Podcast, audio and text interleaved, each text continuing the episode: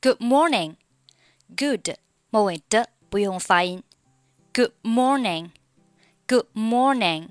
注意 morning 美式发音，这里的 or 是要加卷舌的。Morning。Good morning。What can I do for you, sir? What 末尾不发音。Can I 连读？Can I? Can I? Can I? 中间是连读成了 nine 的发音。What can I do for you, sir? What can I do for you, sir? I'd like to see some coats. I'd 是 I would 的缩写，would 拼写是 W O U L D，就是后面那句话的开头的那个 would。在这句话当中呢，I'd 末尾的不用发音，like 末尾 k 不用发音。I'd like to see some coats. I'd like to see some coats. Would you recommend me some of them? Would you 连读？Would you? Would you? Recommend 末尾的不用发音。Some 和 of 连读是 some of, some of, some of. Would you recommend me some of them? Would you recommend me some of them? 整句话 I'd like to see some coats. Would you recommend me some of them? Sure. Come to look at these styles. Look 和 at 可以连读成 look at, look at, look at. At moment 就不用发音了。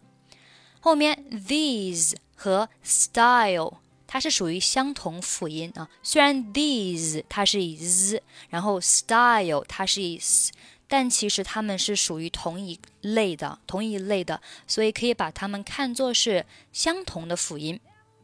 那相同辅音呢，只需要发一遍，我们把前面的这个音就前面这个音的这个单词的尾音就不用读了，所以是 these style，these style。these style 就不需要读成 these style 啊，these style 可以直接读成 these style，these style。Come to look at these styles. Come to look at these styles. They sell very well. Which models do you sell the most? How about these? 好，这里的 how 和 about，大家还记得吗？这里是属于什么？从大的类别上来看，它是属于元音和元音的连读啊。这个我讲过很多遍了。如果你是经常听我节目的话，你应该会知道，元音和元音的连读只有两种情况。第一个呢，前面一个元音是以 u 结尾的；第二个是前面一个元音是以一结尾的。那如果以 u 结尾的话呢，我们会在中间加上一个半元音 w，就是像字母 w 这个音。那如果是以元音一结尾的呢，我们会在中间加上一个一的半元音啊，它的写法呢像一个字母 j 一样。那我们看一下这里，How about？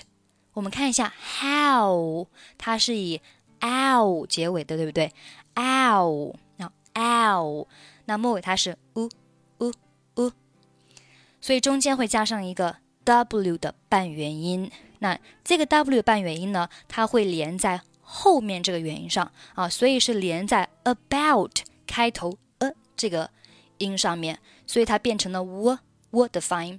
How about？How about？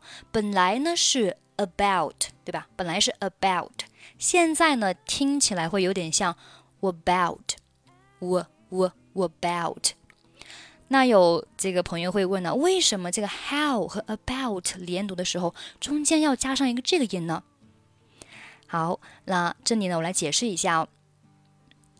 那为什么会加上这样的一个音呢？其实是我们在发音标准的情况下，很自然的会加上一个这个音。这个是，嗯，美语当中的一个发音的一个习惯。我们知道美国人发音都是非常的饱满、夸张的啊，所以这个 how 这个单词不会像中国人读 how。How about this? How about？它一定会读成 how。How about how How? 后面那个 u 的音呢？后面那个 l，它会发的非常的饱满。你可以试一下 how。How？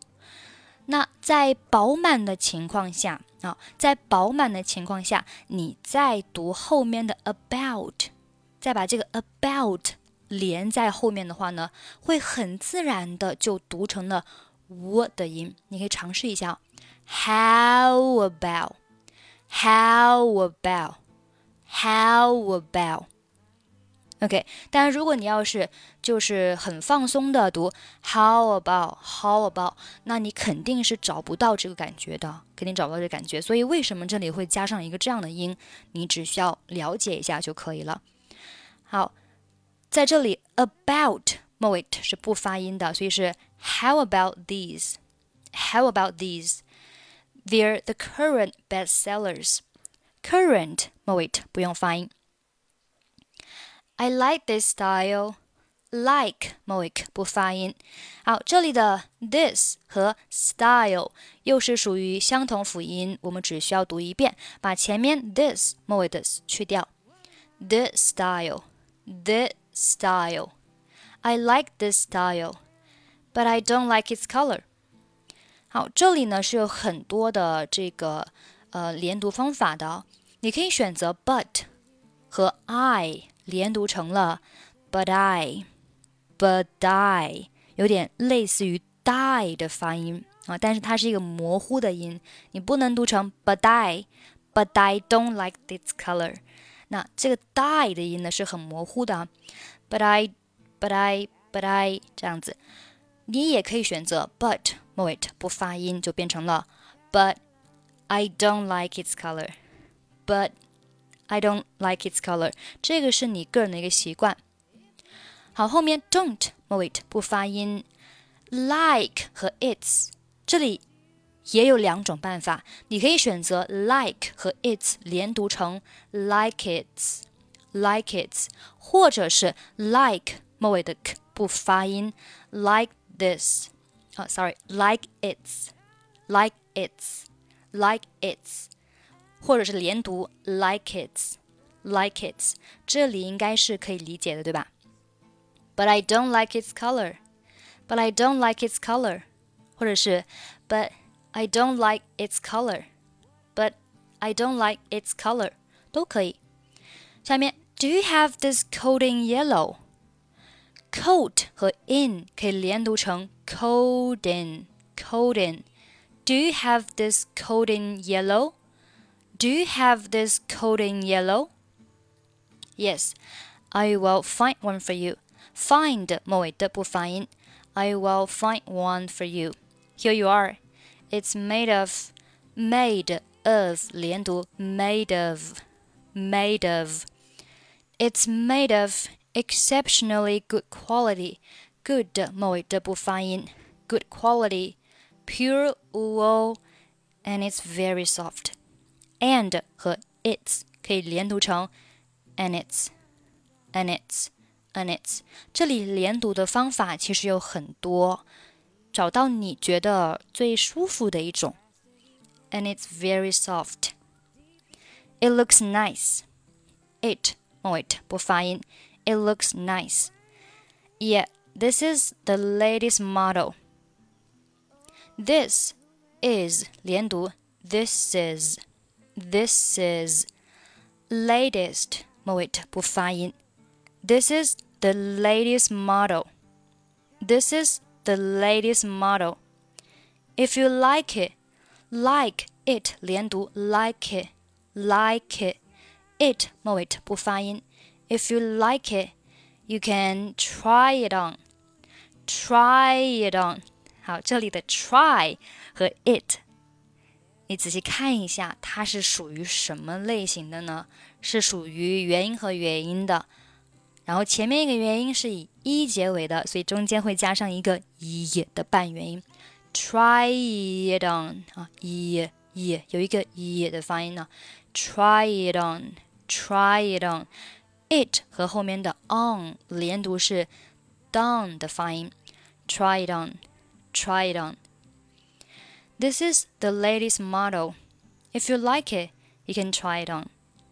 好了，想要查看本期节目的发音标注，欢迎关注微信公众号“英语主播 Emily”。在公众号里回复“二零二一零七零二”即可查看。I'm Emily. I'll see you next time. Bye bye.